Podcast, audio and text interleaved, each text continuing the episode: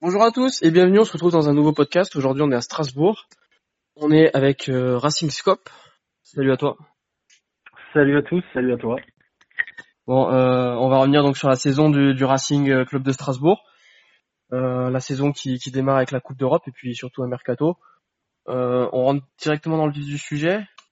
Euh, sur ce mercato, euh, Strasbourg perd un point important, c'est c'est Jonas Martin qui part donc à Rennes. Euh, c'est une perte importante là au milieu de terrain pour Strasbourg. Bah, c'est une perte importante, euh, surtout que euh, on s'y attendait absolument pas en fait. Ouais. C'est arrivé comme ça. Il fait une interview trois jours avant de partir où il dit qu'il veut rester. Puis on est éliminé, puis il part euh, l'avant-dernier jour du mercato, donc c'est très très difficile à avaler. Ouais. Et d'autant plus euh, que, que voilà, on récupère quelqu'un qu'on connaissait déjà, mais qui a été quand même en difficulté sur toute la saison. Donc de base, on partait pas forcément gagnant quoi. Et dans le même temps, donc euh, au niveau des arrivées, tu as le transfert définitif déjà de Lamine Koné en, en défense centrale. Mm. Un million et demi, bon c'est un bon coup à Sunderland. Et euh, Oui, oui. tu as les, les arrivées de Jean-Rickner Bellegarde de Lens, qui sortait d'une bonne saison en Ligue 2. Et surtout le gros transfert et qui pour moi est un des meilleurs joueurs du, du Racing cette saison, Alexander Djikou qui arrive de Caen pour euh, 4 millions et demi. C'est la bonne pioche Djikou.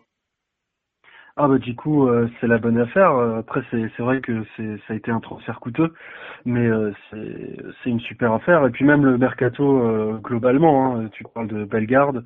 Moi je trouve que ça a été une, une très très bonne surprise quand il a joué parce que bon, il a été il a été euh, un peu un peu pas mal de temps sur sur le banc de touche. Ouais. Mais ouais pour revenir sur Djikou, euh, hormis ses ses états d'âme et ses envies de jouer là où il veut et etc etc on a vraiment euh, on a vraiment envie de le revoir cette saison Mhm. à un poste euh, où il se sentira euh, épanoui. Et moi j'espère personnellement que ce sera milieu défensif mais euh, mais bon en défenseur central il a très bien fait l'affaire aussi. Alors on, on- on t'a pas trop entendu là, il y a eu un, un petit bug. Tu, toi tu disais que c'était où le poste où tu le verrais le plus? Et moi je le vois je le vois plus milieu. Enfin je l'ai trouvé meilleur en tant que milieu défensif. D'accord. Bon et, et, et Strasbourg donc sortait d'une saison euh, avec euh, une victoire en Coupe de la Ligue, avec du coup l'Europa League. Euh, bon, on sait que euh, la, la victoire en Coupe de la Ligue te donne accès à 52 barrages d'Europa League avant de jouer les poules. Et, euh, ouais ouais ouais Mais donc euh, ouais ouais, euh. Strasbourg commence donc son sa campagne européenne par le Maccabi Haïfa et se qualifie. Ensuite, bah écoute euh, ah vas-y, vas-y. Vas-y, vas-y. Non, non, bah, je disais, ouais, c'est toujours, euh, c'est toujours marrant de commencer contre des adversaires aussi exotiques. Ouais. Il y en a quelques-uns d'entre nous, moi j'ai pas eu la chance de faire le déplacement, Ouais. mais euh, il y en a quelques-uns de mes potes qui l'ont fait, et voilà, c'est, c'est pas du beau football qu'on voit, mais on vit de belles aventures, et voilà, c'est l'essentiel, je pense. et, et surtout euh, euh, sur la double confrontation contre le Maccabi Haïfa, euh, le match aller est à, à la Méno, ça devait être une sacrée ambiance ce jour-là, le retour de Strasbourg en Europe, ça devait être sympa. Ah bah, le retour de Strasbourg en Europe, euh, la victoire, euh, il y a eu quelques bons mouvements. euh, non, non, c'était l'ambiance, ouais, l'ambiance était totalement folle. Et puis ouais, on a vu, euh, on a enfin vu, euh, du, on avait enfin revécu un peu de foot à la Méno et ça faisait plaisir. J'ai pas des souvenirs euh, incroyables de ce match parce qu'il y en a eu un autre après, mais euh, mais ouais, c'était pas mal. Ensuite, Strasbourg joue le Lokomotiv Plovdiv avec d'abord une victoire là-bas, 1-0, et puis une deuxième victoire Ouais. à Strasbourg, un but à 0 aussi. Là aussi, c'est parfait. Bah c'est parfait. Après, j'espère que euh, les gens qui nous écoutent n'ont pas forcément eu à regarder les matchs parce que c'était encore une fois euh, pas terrible. Mais bon, c'était des victoires qui nous permettaient de rêver euh, d'avoir un barrage face, on l'espérait, à une grosse équipe européenne. Et voilà, on, on l'a eu ce barrage. Tu le dis, donc le barrage face à l'Eintracht Francfort, grosse équipe de Bundesliga qui venait de sortir d'une belle saison, avec Alors je t'ai pas, je t'ai pas entendu, désolé, je t'ai pas du tout entendu. Oui, je disais donc euh, le barrage, il se joue contre l'Eintracht Francfort, qui était une belle équipe de Bundesliga, qui sortait d'une belle, sa- belle saison. Euh, avec le match aller donc à la Méno, que tu remportes en plus un but à zéro, là c'est ça doit être le, le, le- la, la folie là, mais la Méno. Ah bah là, je vais te dire, euh, là on a fêté jusque très très tard. et puis euh, et puis non, là tu parlais d'ambiance face euh, face Maccabi Haïfa. Je vais te dire, là l'ambiance, euh, sincèrement, c'est l'une des meilleures ambiances que j'ai vécues à la Méno euh, ces dernières années. Et puis le match en lui-même, on a été euh, combatif, on a été ultra rigoureux défensivement, on a été opportuniste offensivement. Et euh, voilà, on a réussi à marquer ce but qui nous donne l'avantage au match fait et qui nous fait rêver, quoi. Bon, et, et finalement, le, le rêve retombe là-bas en Allemagne avec une défaite 3-0.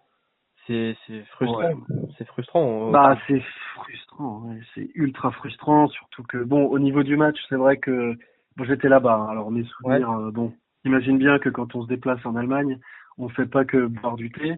donc mes souvenirs du match, euh, bon, voilà, ils existent, mais bon, ils sont un peu faibles.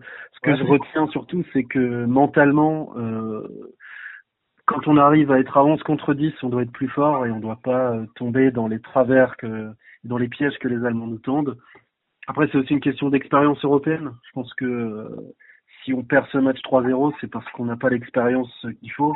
On avait l'avantage euh, du score, on avait l'avantage numérique, on était 11 contre 10. Voilà, on n'avait pas grand-chose à craindre et puis les Allemands l'ont joué bagarreur et puis on est tombé dans le piège. Et voilà, on perd le match, mais ça reste quand même un grand souvenir et, voilà, énorme stade avec un, un gros public quand même. Et voilà, c'était très très bien. Ça doit être un bon déplacement euh, d'aller là-bas à la Commerzbank euh, Arena. Super sympa. Ouais, c'est un peu alors c'est super sympa mais bon les supporters sont pas sont pas les plus gentils d'Europe, hein, on va pas se mentir, il y a eu des petits accrochages en tribune et tout. Il y en avait eu d'ailleurs à Strasbourg aussi hein, il faut pas l'oublier.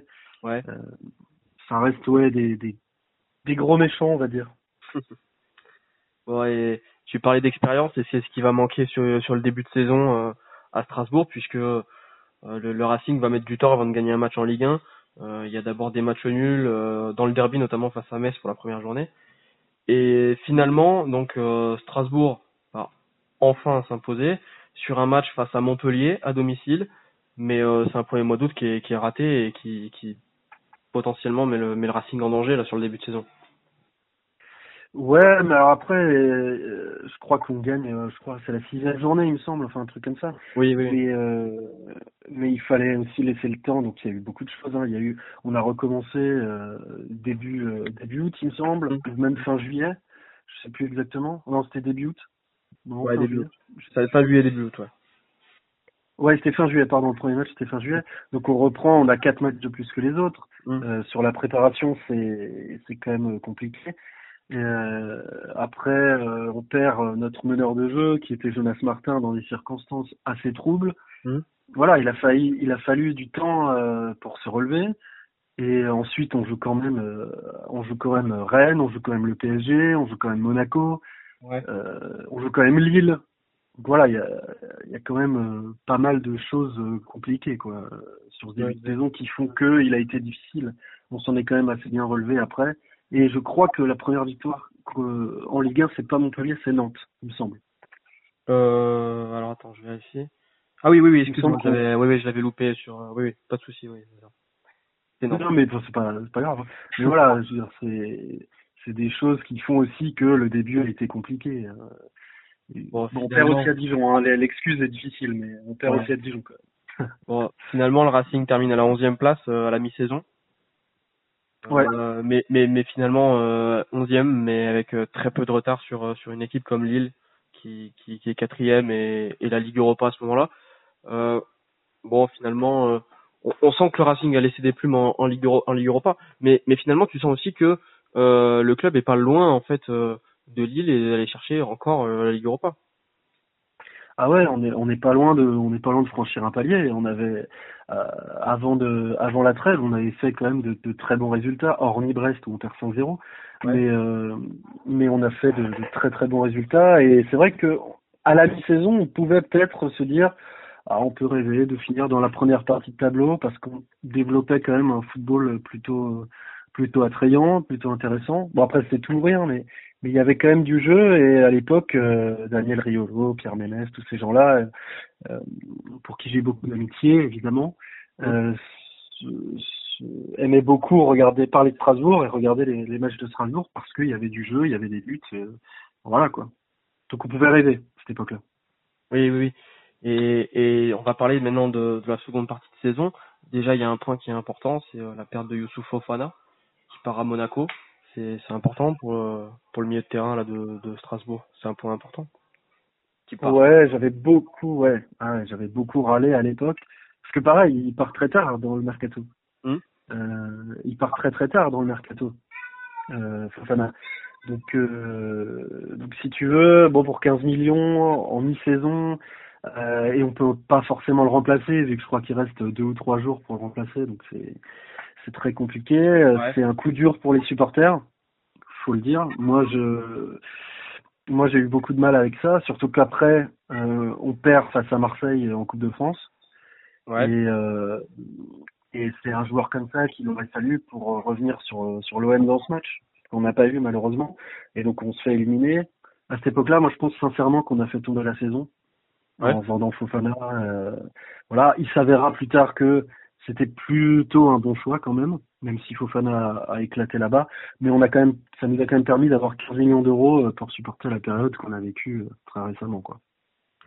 Et, et donc euh, finalement Strasbourg, euh, avec euh, l'arrêt de la saison dû au Covid, termine sur une onzième place. Voilà. Dixième, dixième. Di- ouais, dixième avec le match contre le PSG qui est en retard, voilà.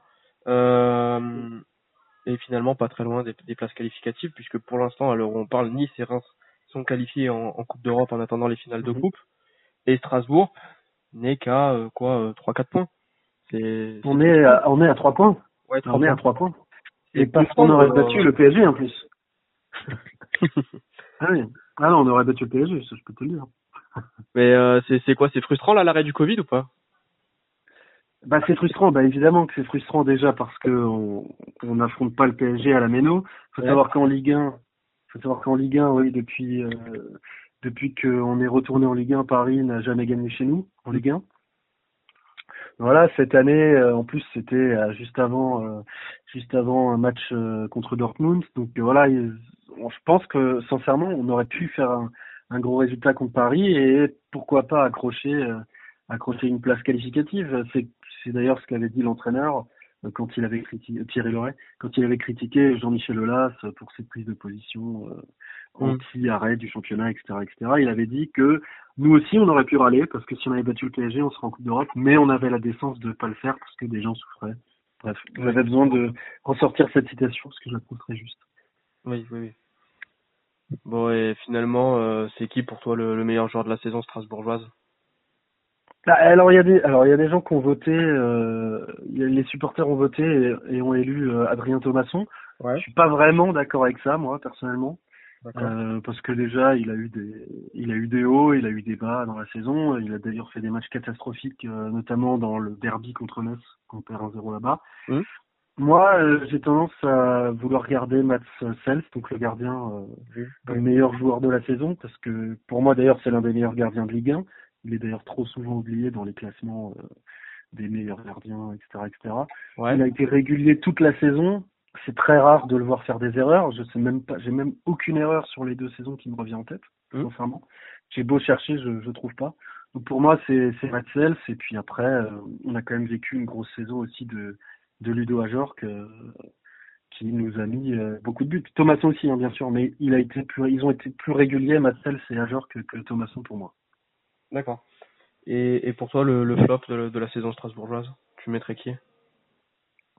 Alors j'aime pas vraiment les flops, euh, j'aime pas vraiment les flops parce qu'il y a eu des périodes pour tout le monde. Il y a eu une période ouais. où Mitrovic, euh, Mitrovic était ignoble. Il y a eu une période où là là euh, vraiment on, ne savait plus si c'était un fantôme ou un joueur de foot. on, on va revenir justement sur la saison de, de Kenny euh, après ce qu'il avait fait la saison passée quand même. On va y revenir. Ouais ouais bon. Mais du coup pour le flop, euh, pour te répondre là-dessus, il fait quand même un nom qui me vient en tête tout de suite et tous Vas-y. les suiveurs, euh, tous les suiveurs du Racing et les suiveurs de l'émission qu'on a aussi euh, où on discute, euh, on discute des joueurs euh, connaissent mon opinion là-dessus. c'est. Lionel Carroll, qui pour moi a fait euh, a fait la, la pire saison de sa vie, je pense. Après, je l'ai pas vu jouer à Galatasaray et autres, hein. mais là cette année, euh, cette année, ça a été un désastre en tout point. Il n'y a pas eu, euh, il y a peut-être eu un match où il a été bon et encore, je m'en souviens pas vraiment, mais franchement, j'ai beaucoup de mal avec ce joueur. J'espère qu'il va se reprendre, mais j'ai peu, peu, peu d'espoir, malheureusement.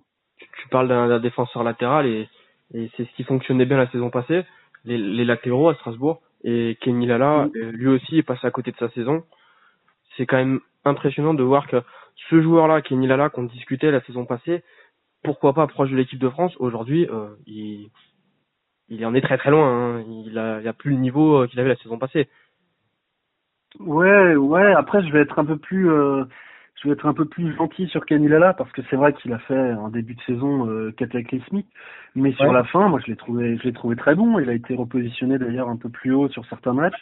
Mhm. Offensivement, il était, il était pas trop mal. Euh, il fait, il fait quand même de bons centres. Il a délivré quelques passes décisives.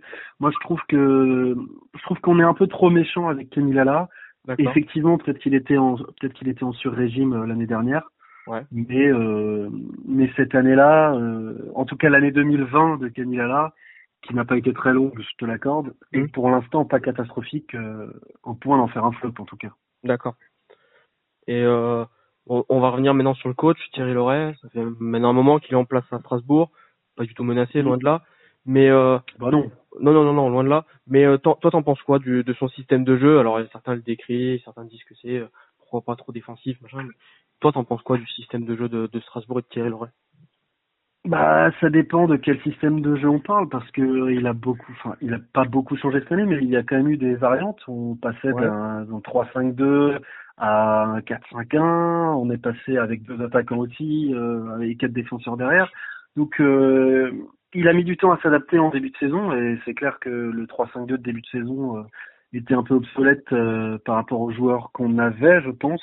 Mmh. Parce que Jonas Martin était, parti et faisait un peu le lion entre entre tout ça, mais quand il a su s'adapter soit à l'adversaire, soit aux joueurs qu'on avait en place, on a fait plutôt euh, plutôt de bonnes saisons. Donc moi je trouve que il est à sa place, il est très très bon et je lui donne mon entière confiance euh, pour la suite.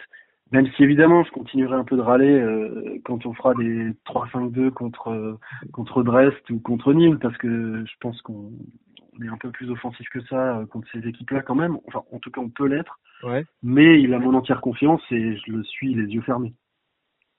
D'accord. Bon, tu, tu parlais de l'attaque. Euh, Ajorc, ça fait clairement le taf hein, en Ligue 1. Très très fort euh, Ludovic Ajorc. Il a prolongé récemment. Euh, c'est l'atout offensif mm. numéro un là, du, du, Racing. Ah oui, oui, oui. Et alors, on parle de, de Ajorc. Effectivement, encore une fois, il fait une, il fait une belle saison. Mm. Mais euh, on peut. Tu, tu parlais de l'attaque justement. Très content de sa prolongation aussi d'ailleurs. Mais tu parlais de l'attaque justement. Il faut pas oublier qu'il était quand même assez en difficulté euh, avant le mercato d'hiver. Et on a recruté euh, Majid Waris. Et euh, on a remarqué qu'ils étaient hyper complémentaires tous les deux. Et ça a aussi propulsé à Jork encore plus sur le devant de la scène. Et il a été encore meilleur avec un Waris tout feu tout flamme à côté de lui. Et donc j'en profite pour saluer aussi le, le, travail incroyable de notre cellule de recrutement et de Loïc Désiré. Alors, euh, moi, j'ai, pas fait gaffe à une chose. Euh, Waris, il, il fait quoi? Il continue à Strasbourg ou pas? Ouais, ouais, ouais. D'ailleurs, il a prolongé. D'accord. Euh, il a prolongé, non. Il a pas prolongé, mais euh, disons que ça y est, il reste avec nous. C'est un joueur du Racing Club de Strasbourg maintenant. Et, euh, et voilà, ça fait énormément plaisir et c'est surtout euh, très très bien pour la saison prochaine offensivement. Est-ce que du coup ça ça barre le, ça barre les beaux motivas de la, de la rotation ou pas? Alors, ça barre les, mots, les Bomotiba, non, parce que tu parles justement de rotation. Et le troisième joueur offensif, euh, là, c'est Motiba. Donc, euh, dans la rotation, il sera très bien. Ça le barre, en revanche, je pense, euh, d'une place de titulaire. Et ça, c'est très, très clair, oui. D'accord. Euh, bon, sur, sur ce qui se passe actuellement, c'est un mercato plutôt calme pour, pour Strasbourg. comment on peut expliquer un mercato aussi calme? On avait parlé un temps de, de Gonalon, bon, on a vu que finalement ça se fait pas du tout. Euh, comment on explique un mercato aussi calme? Bon, on a parlé de Gonalon, euh, Gélin devait signer chez nous, il est toujours pas là. Euh, non, bah le, le, le mercato, euh, c'est Strasbourg. On est, on a fait une bonne saison. On était dans un bon rythme, donc euh, je pense que la, la cellule, l'entraîneur, le président veulent continuer sur cette lancée. On a quand même recruté Mehdi Chahiri et, et Mahame Sibi, je ne mmh. sais plus son prénom, mais Sibi de Valenciennes, qui est un milieu défensif. Euh, en général, quand on recrute des milieux défensifs, ça se passe plutôt bien. Mmh. Donc euh, non, je, voilà, il nous faudrait peut-être un, arrière latéral euh, en plus, mais et un milieu défensif pour soulager Djikou qui ne veut pas jouer milieu défensif. Mais je pense que ça arrivera. Et puis le mercato est très très long cette année. Je pense que ça joue aussi là-dessus. la, longueur du mercato, je pense que ça joue aussi sur le fait que pour l'instant, on soit très calme. Et euh, bon, tu, tu, tu parlais euh, un peu de, des manques de l'équipe. Euh, tu parlais du milieu de terrain, tu parlais d'un défenseur latéral. Euh, bon, on va pas jouer le mercato fiction, mais, euh, mais toi, tu aurais des noms à nous proposer comme ça, euh, auxquels tu aurais pensé ou pas? Bah, j'étais j'étais très très heureux à l'idée de de voir Jérémy Gélin jouer milieu défensif devant la défense. Ouais. Et bah ça traîne, ça traîne. Après, l'arrière gauche. Euh... C'est que Jérémy Gélin est aussi pisté par par l'autre Racing, le celui de Lens. Ouais, ouais, ouais, ouais. Bah, je pense d'ailleurs que vu qu'on traîne beaucoup, je pense qu'il va aller là-bas. Ouais. Euh, mais bon, après, euh, pour ce qui est du, du latéral, euh, j'ai pas vraiment d'idée. Euh, je pense que je pense que niveau défense, on a on a ce qu'il faut pour pour tenir la route l'année prochaine. Mmh. Mais un petit joueur de rotation en plus, ce serait pas mal. Ce serait pas mal. Je pense que Cassie peut faire le taf à gauche, mais voilà, j'ai pas vraiment de nom à proposer. D'accord, il y a, ouais, y a pas de souci. Euh, tu, tu nous parlais de Matsels, tu nous parlais de, de Mitrovic aussi tout à l'heure. Euh, le, le point important du Racing, c'est aussi une grosse défense. Euh, Cels en fait partie. Il y a des joueurs, comme tu le disais, comme Anthony Cassi, comme, euh, comme Mohamed Simakan. Euh, voilà, mm. c'est une des forces vraiment de, de l'effectif aussi du Racing, c'est d'avoir une, une, grosse assise défensive pour pouvoir après mieux attaquer en étant plus serein derrière. Ouais, mais exactement. Et, euh, et donc oui, on a une grosse défense quand on joue quand on joue à 5. Euh, on a de, de, gros rocks qui sont très durs sur l'homme. Ouais. Et, euh, et après surtout, ils ont quand même, euh, je parle surtout de, de Cassie, de Simakan et même de Kemilala. Il y a une qualité de passe qui est très très importante pour pour aller vite vers l'avant euh, vite sur Thomasson, vite sur les remises de Ajorc, euh, la vitesse de Waris, etc. Qui fait qu'en fait on a un jeu assez fluide qui va très très vite vers l'avant, on est un peu une équipe de contre et c'est toujours assez spectaculaire à voir jouer et ça fait plaisir. Et euh, bon, on voit Simakan qui est un peu médiatisé pour son jeune âge, son potentiel, et c'est tout à fait normal. Mais euh, mais Anthony Cassi, on en parle quand même très peu, alors c'est un super joueur. Lui, oh, lui aussi est très jeune et il a encore une marge de progression qui qui est énorme aussi. Ah oui, oui, bah oui. Et, sur, et surtout, il a fait le choix de rester au Racing quand on était en difficulté. Et donc ça, c'est c'est tout à son honneur. Et euh, j'espère que qu'il va pas être trop médiatisé, comme ça on le garde plus longtemps chez nous. Parce que parce que ouais, c'est un super joueur. Il fait des, c'est un super centreur, c'est un super défenseur. Il est aussi dur sur l'homme. Et puis voilà, il y a une qualité de d'anticipation euh, des mouvements des adversaires qui, qui est juste hors norme. Et donc, euh, ouais, il faut absolument qu'il reste euh, sous-côté comme il l'est actuellement. et pas que ça devienne une superstar de l'effectif. Bon, et un truc, moi, que j'apprécie énormément euh, au Racing, c'est, c'est la stabilisation du club. Il y a vraiment quelque chose, il y a une identité derrière. On, on a parlé de la Méno tout à l'heure, ça en fait partie, évidemment. mais surtout, ce que, ce que j'admire du côté du Racing, c'est voir des joueurs qui, qui restent vraiment pour défendre le maillot du Racing. On parlait de Cassie. Alors moi, j'aimerais tirer la lumière sur deux joueurs. Euh, bon, il y en a un, on n'entend pas trop parler, c'est Jérémy Grimm, mais qui est resté longtemps au club. Il y a encore, je crois. Oui. Non, il est enfin, enfin, il s'entraîne encore avec la réserve, mais il a, il a été en fin de contrat. Ça y est, son contrat est terminé, donc il va malheureusement s'en aller. D'accord. Et, et, le deuxième joueur, c'est Dimitri Liénard. C'est ces deux joueurs qui vraiment représentent l'ADN Racing et encore plus pour Liénard qui joue encore avec euh, avec euh, l'équipe première et qui a encore eu du, du, temps de jeu, qui est encore efficace aussi c'est vraiment c'est essentiel pour le Racing de se stabiliser avec ce genre de joueur qui aime ce club. Mais surtout, euh, surtout, tu dis qu'il a encore du temps de jeu, mais c'est même pas qu'il a du temps de jeu, c'est que c'est un titulaire euh, quasiment indiscutable. Oui. Euh, on se dit, alors c'est marrant. Bon après, toi tu parles que de Ligue 1, mais mais tous les ans depuis qu'il est arrivé chez nous, on se disait, tiens l'année prochaine la division supérieure, ce sera pas possible pour lui parce que il n'arrivera pas à s'adapter, ça va être trop dur, etc., etc. Mmh. Et chaque fois l'année d'après, c'est l'un de nos meilleurs joueurs. À chaque fois, il a eu une qualité d'adaptation, euh, c'est impressionnant. Et voilà, après tout ce qu'il a vécu à Strasbourg, euh, je pense qu'il partira jamais. C'est pas possible. C'est lui qui sauve le club contre Lyon d'un coup franc euh, venu d'ailleurs. t'en parler, il est génial ce, ce coup franc. Et, et le personnage est, est, tellement sympathique, tu, tu, tu as envie d'être son oui. pote quoi. mais oui, non mais c'est ça, il boit de la bière en plus, c'est un pote, c'est c'est génial. Non, franchement, euh, franchement. Et alors, tu parlais de la stabilité du Racing, elle vient aussi euh, du fait que euh, que le, le, président s'entoure d'actionnaires et d'investisseurs alsaciens quasiment uniquement. Et donc, des gens qui aiment le club et qui travaillent tous dans le même sens pour ramener le club au haut niveau. C'est ce qu'ils ont fait et ce qu'ils continuent de faire parce qu'on est quand même en constante progression depuis maintenant cinq ans. Oui, oui, oui. C'est maintenant le, Racing est devenu ce club contre qui t'as pas forcément envie de jouer quand t'es adversaire parce que tu vas te déplacer à la Méno, tu sais que l'ambiance va être hostile, tu sais que t'as un club qui derrière bosse bien et va te ramener des bons joueurs même si c'est pas forcément les plus médiatisés et, c'est forcément une équipe quand tu es euh, Marseille, euh, Paris, tu disais ils sont ils ont jamais gagné à la Méno en Ligue 1 euh, depuis la remontée. Et, et voilà, c'est c'est vraiment une équipe contre qui t'as pas forcément envie de jouer là-bas quoi. Oui, bah oui, bah, c'est vrai qu'on s'est construit un peu une, on s'est un peu construit une réputation de, je, sais pas exactement ce que je vais dire, mais par exemple pour les Marseillais, les Parisiens, tous ces gens-là qui sont très actifs sur Twitter, on s'est construit une réputation de boucher, quoi. Ils n'arrivent pas, ils arrivent pas à nous battre, donc on est des bouchers. Mais pour les autres, on joue très bien au foot. Par exemple, euh, contre Amiens, on a eu des supporters amiénois avant qu'ils commencent à nous détester évidemment, qui nous disaient qu'on avait une très belle équipe de foot. Euh, c'est pareil à Brest, à Nîmes, tous les, clubs euh, contre qui on n'arrive pas forcément à jouer nous disent qu'on a une très très belle équipe, qu'on a un beau jeu, etc., etc. Et les équipes pour qui on pose problème, ils nous disent qu'on est une équipe de boucher. Donc à chaque fois, il y a quelque chose qui va pas en fait. Euh, pour les autres adversaires de jouer contre nous. Et je pense que oui, c'est un, un tout, comme tu le disais, jouer chez nous, la méno, notre bloc bas, notre rapidité à aller vers l'avant, euh, nos joueurs qui aiment le club et qui du coup se, se battraient pour l'écusson.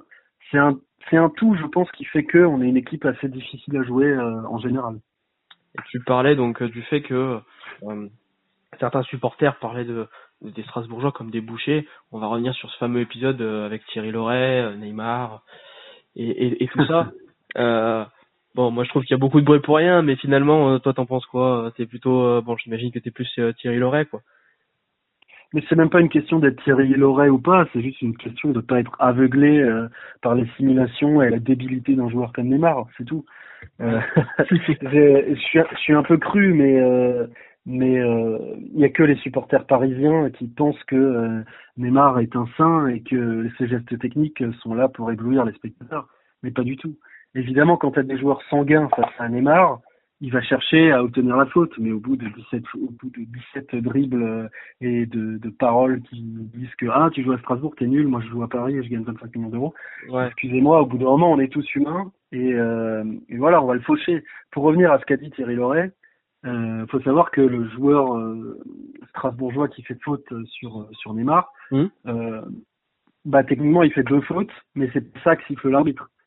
Ce que siffle l'arbitre, parce qu'il avait laissé l'avantage à Neymar, ce que siffle l'arbitre vraiment, c'est le fait que Neymar se tord la cheville en fait. Donc euh, Neymar se blesse tout seul sur cet épisode. Donc pour moi il n'y a rien à dire parce que parce que voilà il n'y a pas eu de découpage en règle sur mmh. Neymar pendant ce match. Et j'en ai juste euh, marre qu'on parle de ça parce que vraiment, on n'a rien à se reprocher sur ce match en fait. Bon, euh, on, va quand même s'excuser pour tous nos amis parisiens qui vont écouter le podcast. Hein.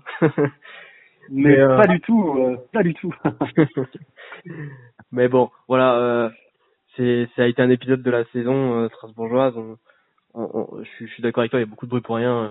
Il y, a, y a vraiment énormément de, de, de bruit qui, qui court là-dessus et finalement, bon, il n'y avait, avait, pas forcément grand-chose c'est lassant et puis même euh, en fait tu dis c'est un événement de la saison mais c'est même pas un événement de la saison en fait parce que ça s'est passé la saison dernière. Oui oui la saison euh, et et on en parle encore donc euh, c'est c'est totalement euh, c'est totalement disproportionné. Il y a des fautes comme ça bien pires à tous les matchs. Ouais. notamment une qu'on a connue nous hein, contre Marseille en Coupe de France, mmh. Abdallah Ndour qui va totalement découper Marley Ake. Et voilà, on en a parlé cinq minutes. Je pense que les Marseillais sont un peu plus tolérants que les Parisiens sur les réseaux sociaux c'est tout. D'accord. Bon, tu, tu, te positionnes, euh, on va t'aimer ou on va pas t'aimer hein, sur Twitter. Oh, mais tu sais, j'ai l'habitude. Hein. bon, bah écoute, euh, je, je, je, pense qu'on a fait le tour. Le tour, tu vois, tu vois autre chose ou pas euh, qu'on pourrait rajouter? Bah, je vais peut-être faire un petit pronostic pour la saison suivante. Vas-y, vas-y, vas-y. Petite projection. J'espère, enfin moi mon objectif personnellement, euh, c'était déjà mon objectif cette saison, mais bon on a été coupé. Mmh. C'est clairement de finir dans le top 10, donc pas dixième, dans les neuf premiers quoi. Euh, je pense qu'on a les capacités, les reins assez solides et surtout, euh, bah, quid de Bordeaux, Nantes et ces clubs-là? On sait pas trop où ils en sont. Mhm. Saint-Etienne, je pense que c'est la belle année pour finir dans, dans les dix premiers. D'accord. Ouais, ouais, ouais, je vois ce que tu veux dire. Après, euh, faut, quand même garder à l'esprit que je, je trouve que c'est la première année où les, clubs qui sont euh, entre guillemets euh, plus petits, euh, je pense à Brest, je pense à Lorient, je pense à Lens, font des mercatos qui sont vraiment intelligents. Euh, pour certains, dépensent d'énormes sommes, notamment Lorient, mais euh, les équipes autour se renforcent énormément. Et je pense que l'année prochaine, il va y avoir une compétition qui va être assez impressionnante euh, au niveau du, du, on va dire, du milieu de tableau Europe euh, Europa League quoi. Ouais, ouais, mais c'est intéressant ça, mais euh, c'est intéressant ce que tu dis. Mais euh, il y a pas mal d'équipes euh, l'année dernière, je j'ai plus les noms en tête, hein, mais Oui, oui, que je suis un peu pris, de- je suis un peu pris de court. Mais où on avait dit ah c'est un super mercato, c'est génial, euh, le mercato, machin, machin. En fait, un mercato, on peut pas le juger, on peut pas le juger là maintenant, tu vois. Et, euh, et on parle beaucoup de Lorient, mais s'ils achètent cinq joueurs, dont beaucoup à 10 millions d'euros, on va avoir genre Ad- euh, Gerbic, je crois qu'il s'appelle, Ouais, l'attaquant de Clermont.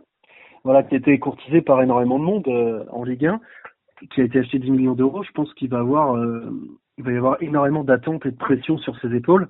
Quand on coûte ce prix-là euh, chez un promu, je suis pas sûr que ça se passe très très bien. Et recruter beaucoup de joueurs quand on vient d'arriver en Ligue 1, pareil, je suis pas sûr que le temps d'adaptation, le temps d'adaptation soit si rapide que ça. Je pense qu'il va y avoir des débuts assez compliqués pour ces clubs-là. Et voilà, pour- juger le mercato, je pense qu'on devra refaire une émission euh, en, en début 2021 pour juger de ça. Eh ben écoute, on, on te réinvitera. Il n'y a pas de souci. Eh ben allez. Eh ben allez. Bon, euh, on va se quitter là-dessus. Merci d'avoir répondu à, à toutes mes questions. Euh, c'était ouais. c'était intéressant de parler avec un supporter de Strasbourg. Merci à toi. Eh ben merci à vous pour l'invitation. J'en profite juste pour faire une petite dédicace euh, aux supporters amiénois qui nous écouteront pas parce que malheureusement ils sont en Ligue 2. La bise, Jules. Allez, merci à toi et, et à la prochaine. Et puis, comme tu le dis, euh, bisous aux Amiénois. Ciao, merci.